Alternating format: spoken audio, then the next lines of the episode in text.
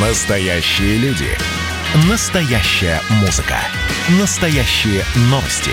Радио «Комсомольская правда». Радио про настоящее.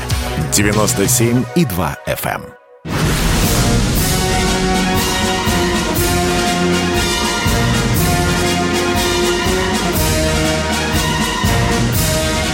Радио «Комсомольская правда» военное ревю полковника Баранца.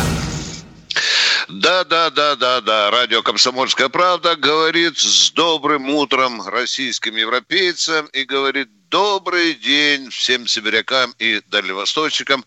Это действительно военное ревю. А это значит, что с вами сегодня будут беседовать полковник Виктор Баранец и полковник Михаил Тимошенко. Здравствуйте, Здравствуйте товарищ. товарищ. Страна. Страна. Слушай. Слушай. Поехали, Виктор Николаевич.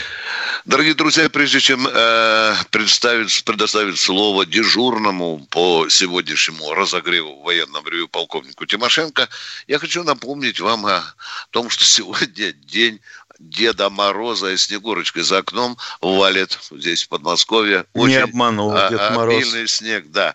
Ну, еще, дорогие друзья, по просьбе широкой трубопроводной общественности российской армии, мы хотя и задним числом, но поздравляем великого трубопроводчика армии российской, полковника Александра Пермякова из Питера. Если кто-то хочет еще кого-то поздравить, военное ревю вам никогда не откажет. Ну, а сейчас я хочу сказать, что каждую тему на разогрев мы берем по вашей просьбе, дорогие друзья, по вашей просьбе. И вот сегодня Михаил Тимошенко ответит вам на вопрос, который нам задал в письменном виде один из радиослушателей э, военного ревю и читатель «Комсомольской правды». Миша, я замолкаю, дежурный, вперед. Да. Нас спросили, что произошло с кораблями «Гремящий» и «Стремительный» в 1962 году. Ну, вроде как далекое прошлое. Хотя, как сказать, в восьмом классе я, по-моему, учился. И достаточно хорошо помню те времена. А произошло это э, на острове Кельдин, точнее на рейде бухты Могильной. Могильная она стала называться после того, как в 1809 году английский фрегат Наяда сжег там э, рыбачье становище, принадлежавшее Соловецкому монастырю. Там раньше все принадлежало почти Соловецкому монастырю. А была это тогда замечательная англо-шведско-российская война. Англичане все время куда-то лезли. Вот на севера опять лезли. Прям как НАТО сегодня. Так вот, 62 год – это э, расцвет, я бы сказал, а, хрущевской идеи о том, что в армии и на флоте все должно быть ракетное. И вот к этому моменту появились большие ракетные корабли проекта 57 БИС, одним из которых был «Гремящий». Ну, 4 с лишним тысяч тонн водоизмещения. Потом эти корабли стали называться большими противолодочными. Тем не менее, учение Северного флота. Ну, решили показать Никите Сергеевичу его детище в ходе учений. Гремящий отстрелялся ракетой КСЧ, она же «Щука», на морском наречии. Успешно, все замечательно. И ушел э, в Кольский залив. А остров Кельдин, он на выходе из Кольского залива, если кто карты перед руками, перед глазами не держит. И встал на рейде там. Потом выбрался из залива, встал на рейде в готовности номер один, на якоре, все замечательно. Потом сигнал. Корабль для плавания в узости изготовить. Гремящий снимается с якоря и малым ходом ползет с рейда. Ну и буквально через 15 минут после того, как он тронулся, командир, бывший командир, будем говорить, но в то же время и вроде как еще командир этого ГБРК, дает команду дать полный ход. А еще проблема была в том, что командир вот этого самого гремящего к тому времени был назначен командиром бригады ракетных кораблей, а обязанности командира исполнял его бывший старший помощник. А дальше начинаются чудеса. Вахтенный офицер никаких записей в вахтенном журнале не ведет. О том, что на рейд накатил туман и закрыл находящиеся на рейде и тоже стоящие на якорях эсминцы, которые тоже играли в этих учениях и обеспечивали пуск ракеты в том числе, не пишет. Единственная запись, как потом обнаруживается, протаранили ЭМ-620. Вау, какой успех. Но ни времени, ни подписей, ничего. И единственная запись в 16.01 застопорили ход. Опять подписи Вахтинова нет. Это ну, обнаруживается потом, в ходе расследования. Представляете, какая степень растерянности была у Вахтинова, офицера и вообще всех, кто был на мостике. Елки-палки, только тронулись, уже готово. Пытаемся утопить собственный корабль. Ну как же так? Оказывается, этот самый гремящий как потом, вообще это захватывающее чтиво, читать выводы комиссии, которая, естественно, была назначена, естественно, сверзилась на этот гремящий. На нем побывали все, включая министра обороны, чтобы посмотреть, как такое диво дивное произошло. Так вот, все правильно насчет моряков. У них каждый ход должен быть записан, как у хорошего шахматиста – Время, события, команда, подпись. И вот это читаешь, мамочки, тихий ужас. В общем, Гремящий въехал в бедный эсминец так, что просадил его чуть не до середины своим острым клиперским носом.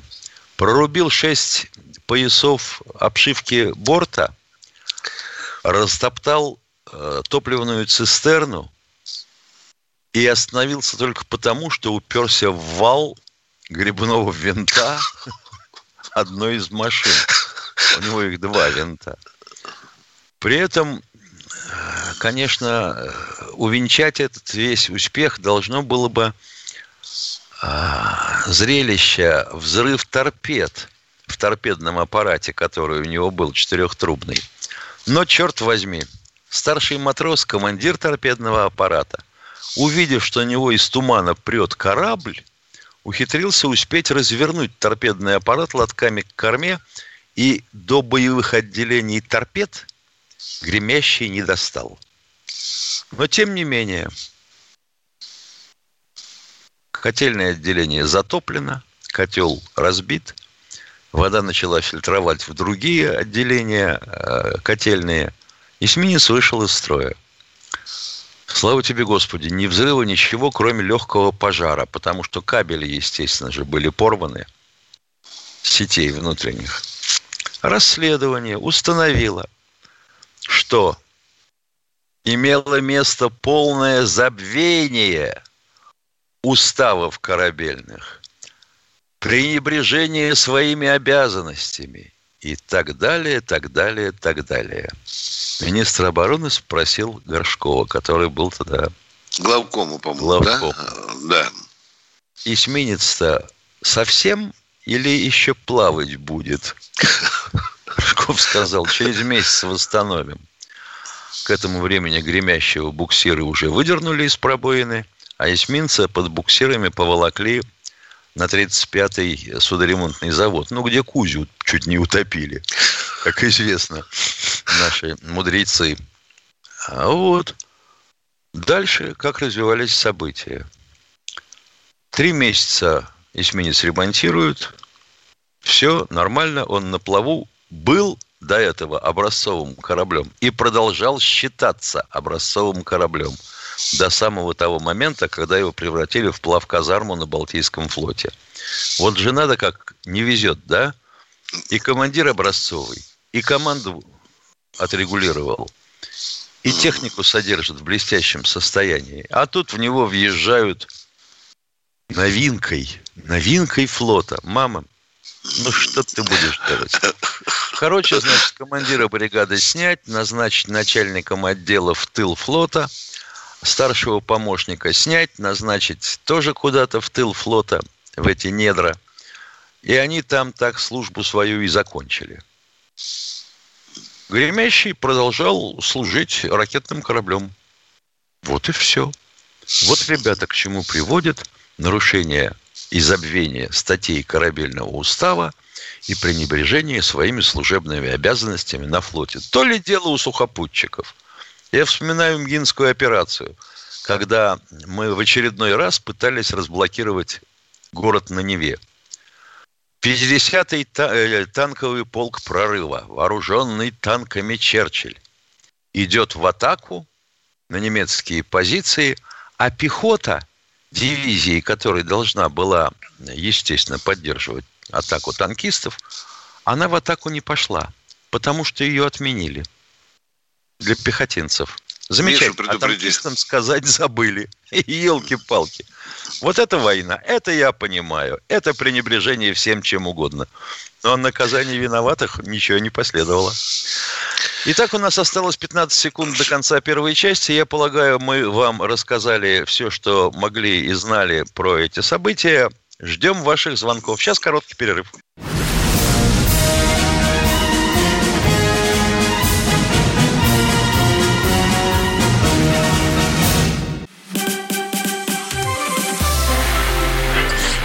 Начало. Это действительно история, которая будоражит. Так вся страна обалдела. И Россия родина слонов, она от океана до океана, да. И мы, мы всегда правы, мы никогда не сдаемся. И самое главное, что же будет дальше? Комсомольская правда. Это радио.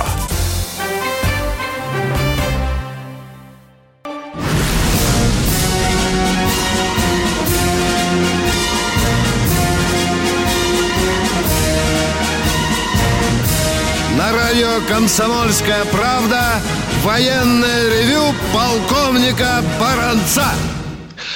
И здесь же и полковник Михаил Тимошенко, а мы начинаем наши задушевные беседы со служивым и цивильным народом. Мы ждем от вас вопросы. Николай из Подольска первый дозвонился. Поехали. Вы не подскажете, почему конармия не пошла на Вислу? Там погиб дед мой по матери. А нечем ей было идти. А, Воевать надо уметь, даже если ты поручик. понятно. А второй вопрос. Э, слыхал где-то, что э, Дзержинский с, э, с Троцким договорились с, Поль- с Литвой и, и Латвией и выпустили туда этих самых латышей стрелком. Там их приняли хорошо, значит, разместили. И они были, э, как говорят, этими самыми э, специалистами по геноциду в 41 году евреев и русско- русских. Ох, думаю, что это выдумки, опять же. Да? Да, потому что э, латышские стрелки, они, конечно, были, так сказать, опорой э, ВЧК и, э, будем Да, говорить, большевиков. Но э, Латвия не отказывалась их принимать. Что значит выпустили? Они сами уехали. А, понятно. Спасибо за информацию. Да, Здоровья пожалуйста. Кто у нас еще на связи? Здравствуйте, Анатолий из Московской области. Анатолий. Анатолий из Московской области. Слушаю вас. Ростислав. Ох, господи, как я рад вас слышать. Здравствуйте, Ростислав. Первый вопрос про служебные самолеты. Услышал про литерные самолеты на другом радио. И вопрос вот для авиадиспетчеров. Какие преимущества имеют литерные самолеты? Могут ли такие самолеты летать в Калининград через Литву, например? И еще вот для самолета Лукашенко, вот у него как для авиаотряда России, для диспетчера тоже литера А, то есть Антон, или все же служебная литера К, как вы думаете? А как вы думаете, Ростислав, литерный борт чем-нибудь отличается от обычного пассажирского по внешнему виду? Нет, это такой же самолет. Он подчиняется тем же правилам производства полетов. За исключением того, что его обеспечивают, ему обеспечивают коридор. Иногда он может отличаться от международного коридора пролета, да? Значит, обеспечивают э, чистый коридор, чтобы не было самолетов ни в попутном, ни в поперечном направлении на определенных дистанциях и рубежах высот. И частоту связи. Все. Ростислав, все. На нем на борту не написано литер. Уверяю вас. Второй, вопрос. Я вчера в 60 минут слышал Евгения Попова. Он сказал, что Анна Чапман в США передавала свои сведения, сидя в кафе, когда мимо проезжала машина Роспосольства. Вот вы знаете такие вещи, Михаил Владимирович. Если э, она где-то должна была научиться этому все же. И вопрос, бывают ли в Нарышкинской академии или ВДА спецкурсы не для своих курсантов? Как-то у вас очень много, как-то у вас все вопросы в одну кучу, и не по два в руки, а по шесть. Вы что-то много хотите. А хитрости от того, чтобы передавать, сидя в кафе, проезжающими мимо, нет никакой. Если у вас на коленях, допустим, ноутбук, вы э, тыкаете кнопочку на клавиатуре, и пошло в автоматическом режиме повторяться столько раз, сколько нужно, чтобы принимающая сторона зафиксировала получение.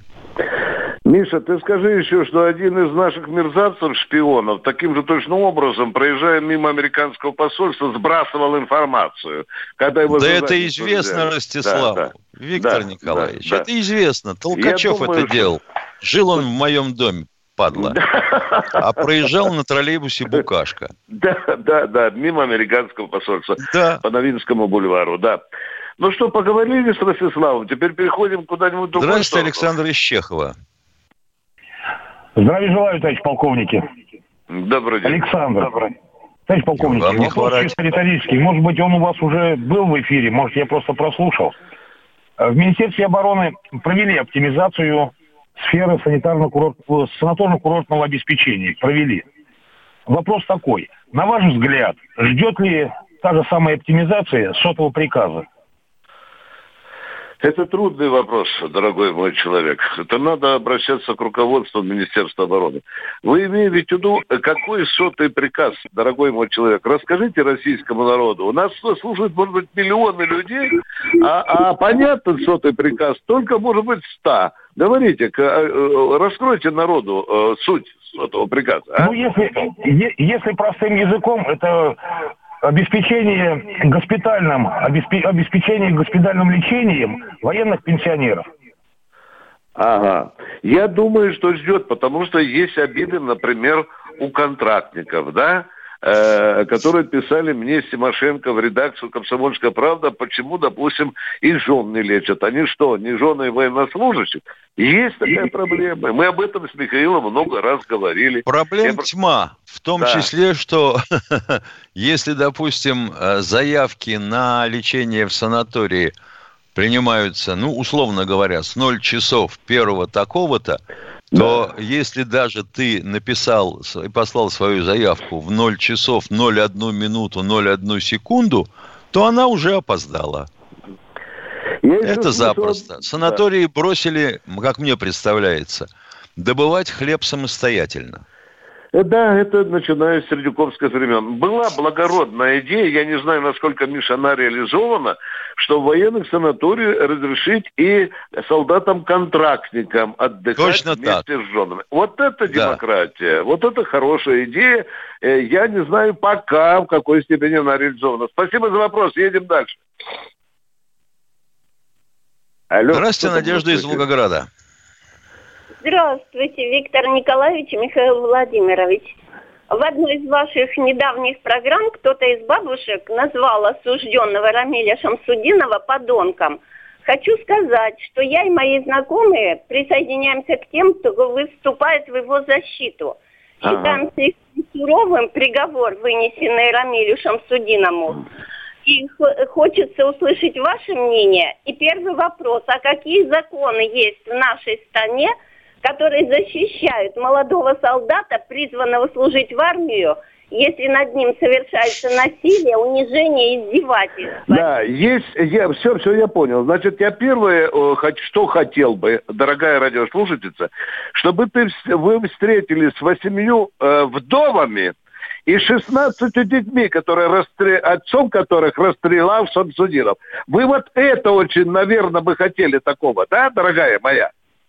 Да, Нет. вот я хотел, чтобы вы посмотрели в глаза этим бедным людям, этим детям, которые без отцов остались. А потом мы будем рассуждать. Законов полно в армии. Но мы не говорим, что нет издевательства. Бывает. Но это не значит, что надо брать автомат и идти повально массово убивать людей. Вы этого хотите? У нас а кроме, а, кроме всего, а кроме всего прочего, а, вот защита прав всех, кого попало, начиная от бродячих собак и детей школьного возраста, простерлась до того, что детей освободили от такого непосильного труда, как э, протирка доски в классе. Понимаете? Угу. Вот даже этого ребенок делать не должен. А о том, чтобы мыть унитаз, и ему в голову не приходит. А ведь э, кто за него будет в казарме это делать, если ты гадишь и за собой не смываешь? Я вот, Миша, хотел спросить эту тетеньку. А как бы вы смотрели сегодня, какой бы нам вопрос Тимошенко задавали, если цинковый гроб вам бы во двор с вашим сыном привезли? Вы бы тогда тоже пели песни или нет? А мужичок с Шамсудином нахрен послал человека, командира, из-за того, что он дежурный должен был убирать помещение. Он сказал, что это не его дело. Видите, он великий борец, спортсмен. Да, он мужчина. Потому в задницу сапогом или берцем получил. Но бывает такое, а что на гражданке не убивают, что ли? Все, это даже не стоит вопроса. 24 с половиной и все. Святая что, женщина, святая. Да, да, да, да. Поехали. Что следующее у нас? Здравствуйте, Евгений из Ижевска. Э, Евгений Ижевская, добрый день, товарищи полковники. Добрый. У меня такой вопрос первый, если можно ответить. Э, Чита, э, окружная газета на боевом посту, 85 год, редактор ответственный Утянский Юрий Валеевич. Вы не знаете дальнейшую судьбу его, куда его потом перевели или как?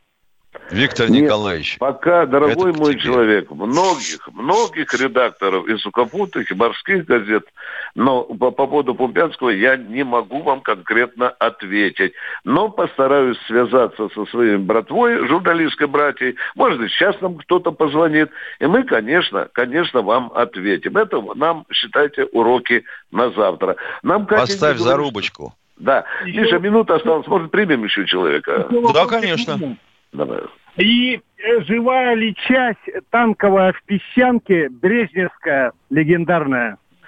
Живая. Недавно э, был даже репортаж оттуда. По-моему, комсомолка даже писала. Ну, да. куда же ее деть-то? Это да. же Брежневская часть. Да. Ну что, дорогие друзья, Миш, э, уходим на перерыв, да? Сейчас да, он будет да, длинный. Да, да, две да. минуты, аж две минуты. Ну что, дорогие друзья, ждите, терпите перерыв. Перерыв. Реклама и новости. Реклама. Да.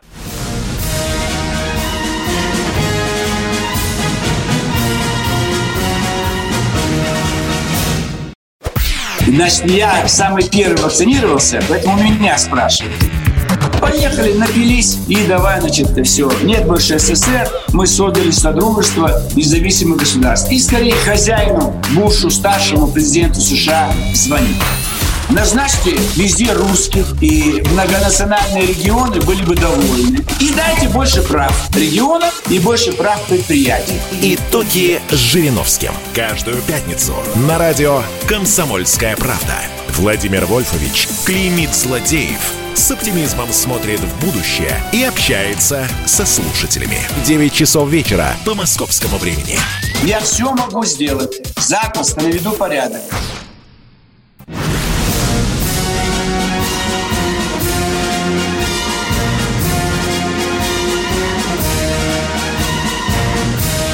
Радио «Комсомольская правда» военное ревю полковника Баранца.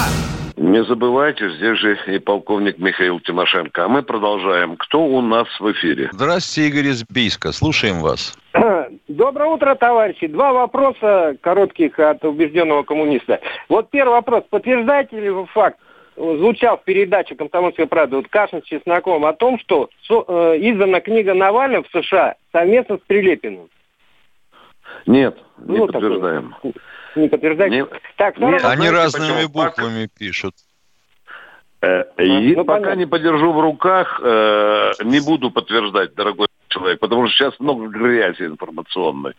Ответ закончен ага. на ваш первый вопрос. Хорошо, второй, второй, второй вопрос. Э, чисто идеологическое различие между вот Навальным и руководство страны, которое вот за 20 лет много законов приняло, либеральных, там, антинародных, прозападных. В чем все-таки различие? Дома мы не берем в расчет там и коррупцию. Ну, руководство принимает, хотя иногда и хреновые законы, но направлены на созидание государства. Навальный угу. же делает все, чтобы разрушить это государство и прийти к власти. Вот это принципиально разница. Понятно, а, уровень, уровень брехни иногда бывает и с той, и с другой стороны. Но со стороны Навального а, а, ложь вероломная. Я еще раз, еще раз повторяю. Навальный утверждает, что лично Путин дал указание отравить его. Вы понимаете меня, да? Ну, а, как вы понятно. думаете, Навальный обязан доказывать это обвинение главе государства или нет? Обязательно. Да ты что? Обязательно. А? Да что ты, Виктор так. Николаевич, ему же да. верят. Это человек со светлым лицом. Весь рукопожатный. Сверху донизу. Никто ему не видит. Уважаемые радиослушатели, я только добавлю. У нас нет культуры ответов и со стороны власти. Если в чем-то серьезно обвиняют, власть должна убедительно отчитываться перед народом. Вы понимаете, о чем я говорю? У нас Абсолютно. этого нет. Вот куда смотрят депутаты, я не знаю. Они там принимают какие-то дурацкие законы иногда, а на этот принципиальный закон, момент они не обращают внимания. А если власть отвечает, что народ думает? Ага, значит, морда в пушку, значит, Навальный прав. Вот эта проблема, это урок на завтра для власти. Едем дальше, Миша, я заговорился. Да. Здравствуйте, Алексей из Москвы, слушаем вас. А, здравствуйте, товарищи офицеры. А, количество военнослужащих, которые будут уволены, демолизованы из армии, российской армии, после подписания договора о СНВ-3. Никакого. Никакого. Никакого. А что меняется-то? Ну, Я количество вооружений тоже сократится. У нас же среднее сейчас э, перешли на более дальние э, расстояния могут поражать цели. И что? Я... Ну, их будет сокращать, в смысле технику. А что, вот эти военнослужащие должны были вот эти вот э, средства поражения на себе носить?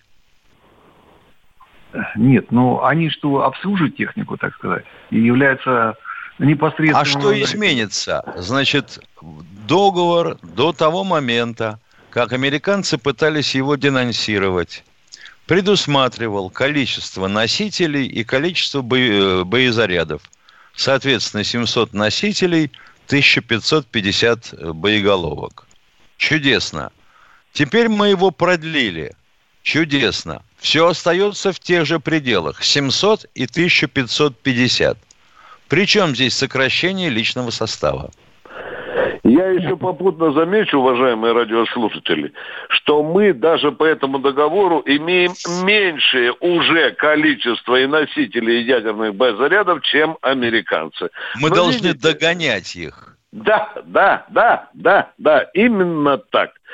А, а вот, вот американцам придется сокращать. Побеспокойтесь тогда о сокращении американской армии. Едем Я дальше. думаю, что надо бы побеспокоиться еще о э, том, чтобы те, кто слушает какие-то средства массовой информации типа радио или смотрит телевизор, адекватно воспринимали э, то, что они видят и слышат. Ну вот, что далеко ходить? Вот наш чат. В чате появляется дама, мадам Золотарева. В 8 17 пишет. По радио фильм рекламируют. Это она в нашем чате пишет. А... Ее тут же спрашивают, какой фильм? Она отвечает, да не запомнила я, как называется. Ой, ё-моё. Ой, ну? ой, как... Э, тут надо звать специалистов из сербского, конечно. Кто Ой. у нас, Катенька, на связи? Алло. Здравствуйте, Антон из Хабаровска. Слушаем вас. Алло. Алло. Да. Алло. Здравствуйте, здравствуйте, комики. Вопрос у меня такой. Ну, вот, возможно, я владею неправильной информацией. Вопрос такой. Вот по роду вашей деятельности вам, наверное, приходилось э, сталкиваться с депутатами Государственной Думы и с военными летчиками, например, там, истребителями стратегической транспортной авиации. Вот скажите, на ваш взгляд, вот работа депутата, насколько она опаснее и труднее работы летчика, коли зарплата у него больше. Намного Вопроса- опаснее и труднее, потому что он может потерять эту большую зарплату. Спасибо.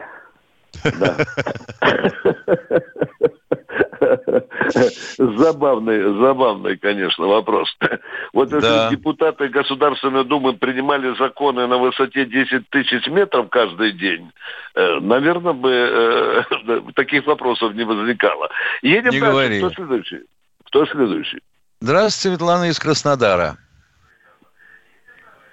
Здравствуйте, Светлана из Краснодара. Добрый день. Добрый. Добрый день. Я дочь потерявшего во время войны отца. И мне в этом году удалось через Подольский архив узнать, что он все-таки не изменил родине, не воевал, но его потеряли. Вот мне так, так написали. То есть он пропал без вести. Да, написали выписку Понятно. такую сложная обстановка на фронтах Великой Да, Отечественной конечно. войны. 41-45 год не позволяла точно установить судьбу каждого военнослужащего. Поэтому они учтены как пропавшие без вести. Да. У меня вопрос. Мне 1 марта будет 80 лет, и я ничего не знала о своем отце, так как мама умерла, и не было никаких документов. И когда я вот вышла на этот архив, получила справку, я могу с гордостью сказать, что я дочь погибшего человека. Можете сказать. Обязаны Да. с гордостью сказать. Обязаны. Потому что, знаете как, да может сбежал, да может то, да может все. А Нет, теперь у тут меня не надо документ- ничего додумывать. Э, Живите спокойно и с чистой совестью, какой она была и у вашего папы. Спасибо вам за большое. звоночек и спасибо тем людям из Подольского э, э, архива, которые неформально ответили на ваш вопрос. А мы ждем следующего радиослушателя. Николай из Твери, добрый день. Здравия желаю, товарищ полковники. Хотел задать вопрос, но меняю повестку. А нельзя ли вот такой вот э, процедуру провести? Обменять бывшего губернатора Калужской области Навального на Ассанжа и Бута с А Ярошенко. что, он был губернатором Калужской области, да, Навальный, да? Ну, Или так вот, Артамонов был плохой? Нет, нет, так это молодежь его ассоциирует. Когда им задали вопрос, говорят, кто такой Навальный, он говорит, он бывший губернатор Калужской области. Но это вот показатель инвалидности ЭГ. Это вот инвалиды информационного Да, да. фронта. Вот такие. Ну, вот потом в продолжение, тут в понедельник случайно кнопочку нажал. Есть такая радиостанция э, «Золотой дождь». Я Ага. знаю, что серебряный. Это оговорка не Сапрейда. Это, это просто их продукт. Они, они ребята прод- это все э, продвинутые, они поймут. И вот там Ага. такой был, значит, э, вел передачу Андрей Говнилов или Гор- э, самый Гаврилов. Не, Гаврилов. не суть, да. Да. Ну вот. Вот туда же его, это вдогонку, бонусом. А человек тут живет, мучается. Ну, ну страшно. Случайно, честно слово, кнопку нажал. Первый раз послушал. И надолго хватило. Прям. Ну, что, Спасибо завтра за нам внимание. позвонят, что Гамальный был губернатором штата Алабама, наверное. И это будет нормально для этих неучей из, э, из этой радиостанции. Ну что, дорогие друзья, Михаил, давай ты там ближе к народу. Кто там у нас? Да, что у нас еще? Виталий из Керчи. Здравствуйте. О, привет. Здравия желаю, товарищи полковники. Здравия И короткий. Кто заинтересован в прославлении великого стра- маршала Победы? Я, меня, я почему обращаюсь? Меня возмутило, значит, э, заявление одного из таких же величайших э, этих историков, который заявляет, что блестящую операцию времен Великой Отечественной войны Багратион разрабатывал Жуков и Рокоссовский. Причем Жуков называется первым. Это первое. Второе, о том, как солдаты любили великого стратега. Я слышал еще в 47 году, будучи пацаном 89 лет, в городе Эрфурте, в казарме, где я пропадал днями, потому что не с кем у меня сверстников там не было общаться. А, да. И еще, значит, о том, как он любил солдат. Когда через пять лет после настоящей войны, где погибли миллионы людей, он потом, перед, после испытания, значит, после взрыва ядерного, 40 с лишним тысяч молодых здоровых парней. Скажите, вы сможете задать в конце концов вопрос? Или будем до утра еще, до следующего будете задавать вопрос, а? 40 тысяч погибло в Тоцке. Ну надо А вот о чем люди хотят поговорить, пусть они вам расскажут, о чем они хотят поговорить. Здравствуйте, товарищи! Страна служит! Вот я смотрю на историю всегда в ретроспективе. Было, стало. Существует человек, который поставил перед собой цель, да, и сделал то, что сегодня обсуждает весь мир. Комсомольская правда. Это радио.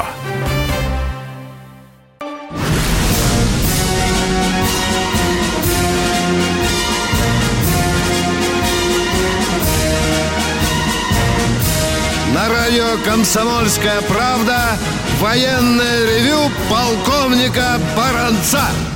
И здесь же с вами и полковник Михаил Тимошенко. Миша, вот сейчас человек задал вопрос, э, наверное, и у других людей есть.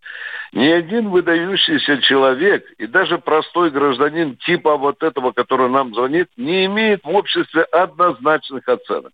Уважаемый гражданин, который нам задал вопрос про Жукова, вот кто-то из селян или сослуживцев, или соседей говорят, что вы очень хороший человек.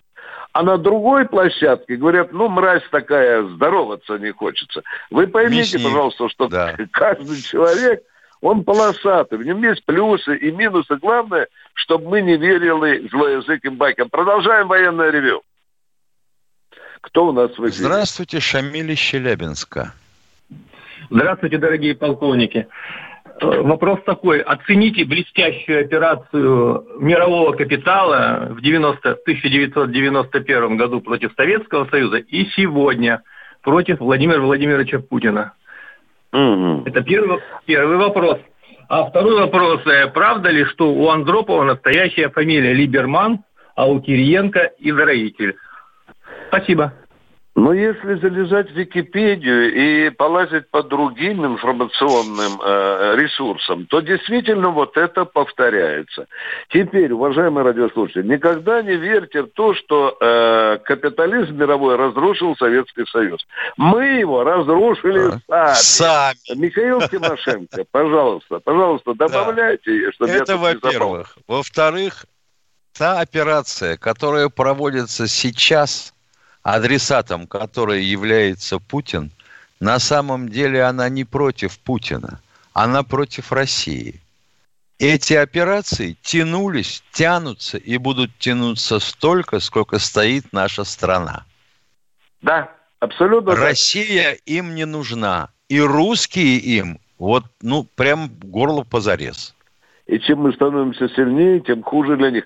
И, э, Кто знает теорию гибридных войн, тот должен знать, что в в теории гибридной войны объект номер один – глава этого государства. Вы видите с вот этим Геленджикским дворцом, это и есть как раз вот показатель классики гибридной войны.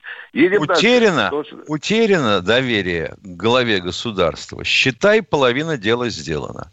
А вообще американцам надо скромнее себя вести насчет родоначальников гибридных войн. Об этом писал еще Сунь Цзы. Да, ну и нам только, конечно, вот сейчас украинцы забавно, ты же слышал, Миша, читал, Байден-то корнями украинской, да? Байден, он.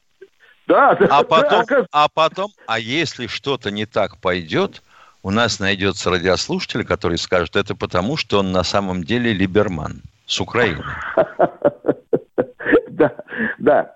Ну, а мы продолжаем военное ревю. Кто следующий? Андрей из Питера, добрый день. Давайте. Алло. Да, Питер, добрый пожалуйста, день. вопрос. Да, пожалуйста. Добрый день, товарищи полковники. Скажите, пожалуйста, э, вот с точки зрения э, старших офицеров, как вы относитесь к военной реконструкции? Какой реконструкции? Ну, то, что ну, разыгрывают, вот, Миша, Бородин. Вот когда, а, когда пузатые точно, дядьки да, да. бегают с фитильными ружьями? Так точно. Не, Они не обязательно. Почему? Не-не-не, не обязательно с фитильными. Почему? Они не, ну, конечно, да, э, достаточно. Великую Отечественную да, войну. Да. Совершенно верно. Это те, кто в детстве не наигрался. Вот так вы относитесь, да? Да. Понятно, понятно. Уважаемый Спасибо. питерец, хотите, вам скажу, э, чем вызван ваш вопрос? Вам, наверное, не устраивали, когда э, была реконструкция штурма Рейстага, да, очень многие, ну, в парке Патриот, очень многие, так же, как и вы, задавали вопросы. А надо ли это делать? Ну, вы знаете, пацанва, которая только еще соску держит во рту, когда она видит реконструкцию, то она хоть немножко что-то запоминает, где наши, где, где враги, но надо все делать в рамках разумного, дорогие друзья, не перебарщивать. Точка. Миша, кто там у нас следует? Виктор Николаевич. Да, Аскерас Дагей, добрый день. Одну секунду. Виктор Николаевич, ну а что ты хочешь? Когда фильмы, хорошие, советские и российские фильмы, имеющие отношение к недавней действительности или к сегодняшним дням, как правило, идут после ноля часов. Да, ну. да, да, да, да, и до пяти, да, да пока народ... И до пяти. Да, да. А да, при докладе да. мы сразу можем доложить зато, да мы с раннего утра крутим. Извините, Аскер из Адыгеи, слушаем вас. Ага. Привет, Адыгея. Такой. Можно, да? Да, конечно. Советское правительство раньше были планы по строительству судоходного канала между Каспийским и Черным морем. Но там же горы. Да. Но это как смотря это можно? Как, но это смотря как копать. Если ну начинать ну, как, копать, копай, не копай, от, горы, от, это ж... если начинать копать от устья Волги, то как раз через Маныч вот в Дон и, пожалуйста, в Черное море попал. Ну, может, это через Краснодарский край и Адыгею тогда? Там конечно, меньше вот. Конечно, конечно. Ну что же это, тоннель сверлить, что ли, под Кавказом? Ну, я не знаю. И еще один вопрос. Можно короткий? Давай. Да, конечно.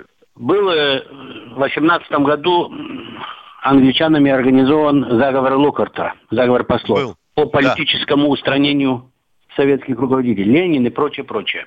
Да. По этому плану, говорят, на первом месте был Ленин по физическому устранению. На втором плане был Дзержинский. Но почему? Что не было более крупной фигуры, чем Дзержинский, что ли, по значимости? Как вы думаете? Нет, дело не в крупности. Дело в том, что Феликс Эдмонович был э, человеком серьезным, очень решительным. И, вообще говоря, уже к тому времени существовали начатки ВЧК. А, он много садил, потенциально более, наверное, был такой. Да. да. Спасибо. Хорошо. Спасибо большое. Дзержинского Пожалуйста. надо было еще устранить, потому что у него разведка хорошо работала. Надо было срубить голову этой разведки. Вот потому на него и нацелились. Кто следующий? Здравствуйте, Виктор Кто? из Краснодара. Краснодар. Алло, здравствуйте. Добрый день. У меня такой вопрос э, по поводу коррупции в России, а именно сотрудников ГИБДД. Ну, все знают, но никто не может с этим поделать. Почему? Да потому что ГИБДД э... празднует свой день рождения в день рождения Соловья-разбойника. Разве вы не знали? Дорогой мой человек, один журналист когда-то поехал на расследование ГИБДД, который бра... взятки брал, а он оказался его двоюродным братом. Вот, наверное, потому мы не, мы не можем побороть эту напасть. Да. У нас там перерыв, Прощай, да, Прощаемся до завтра, Виктор Николаевич. Да. Мы с людьми прощаемся до завтра в это до же завтра. время, в 8.03.